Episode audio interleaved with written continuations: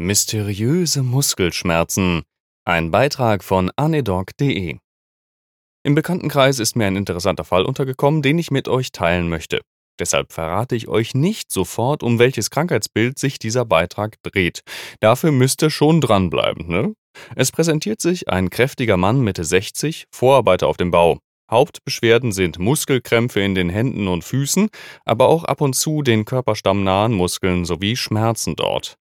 Weiterhin fällt euch auf, dass er recht krank aussieht. Fahles Hautkolorit und aufgedunsener Aspekt im Sinne eines fraglichen generalisierten Ödems. Er berichtet darüber hinaus über eine starke Müdigkeit, die sich im Lauf des letzten Jahres immer mehr manifestiert hatte. Arbeiten auf dem Bau sei so nicht mehr möglich. Wir fassen zusammen. Vorher gesunder, nun recht stark beeinträchtigter Mann mit den Leitsymptomen Muskelkrämpfe, Schmerzen und starke Müdigkeit. Und Habt ihr schon eine Idee?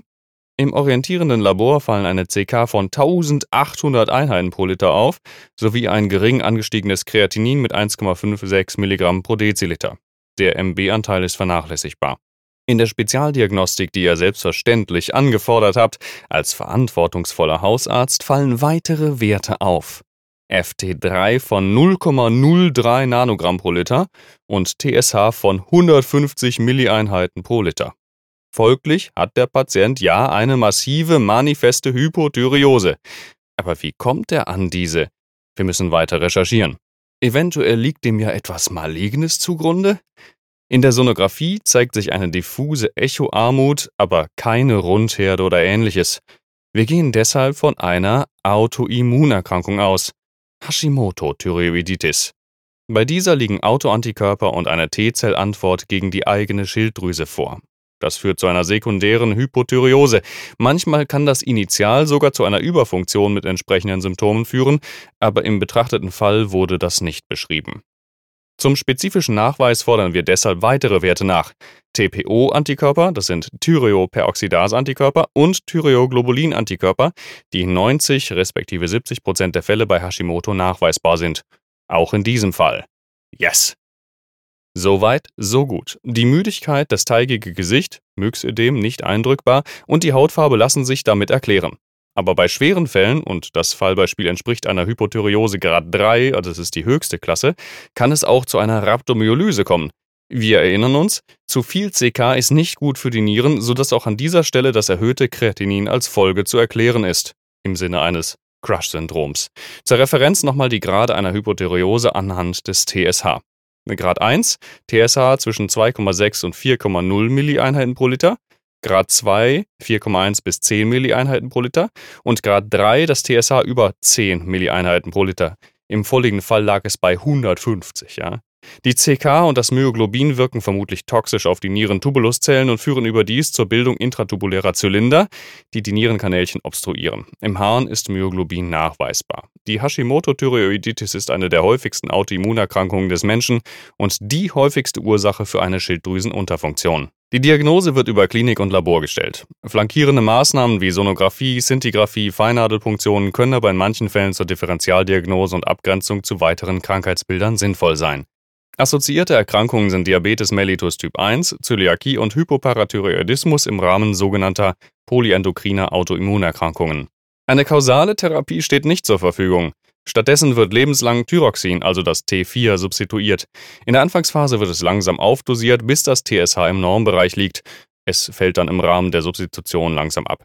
Die übliche Zeit dafür liegt bei sechs bis acht Wochen. Außerdem muss das TSH im Anschluss lebenslang regelmäßig kontrolliert werden, um Entgleisungen frühzeitig entgegenwirken zu können.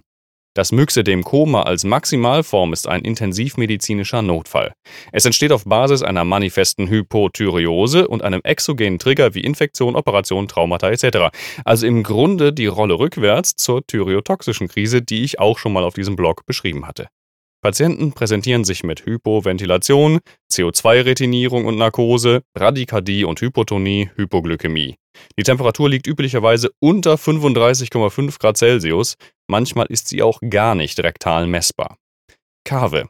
Infektionszeichen können durch die Hypotonie Bradykardie verschleiert werden.